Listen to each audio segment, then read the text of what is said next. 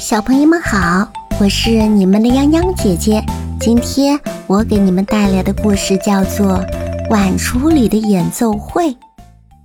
老奶奶的碗橱里生活着一只碗、两只筷子和三只盘子。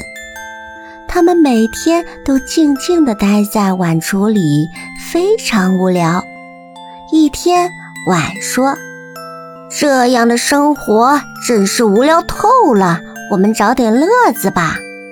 两只筷子说：“是啊，可是找什么乐子呢？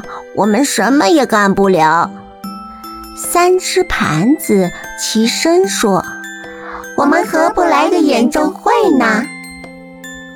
好主意！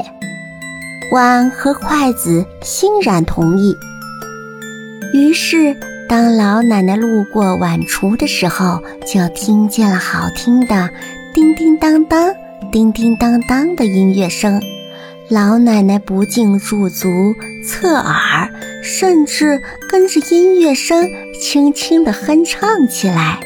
布满皱纹的脸上露出了愉快的笑容。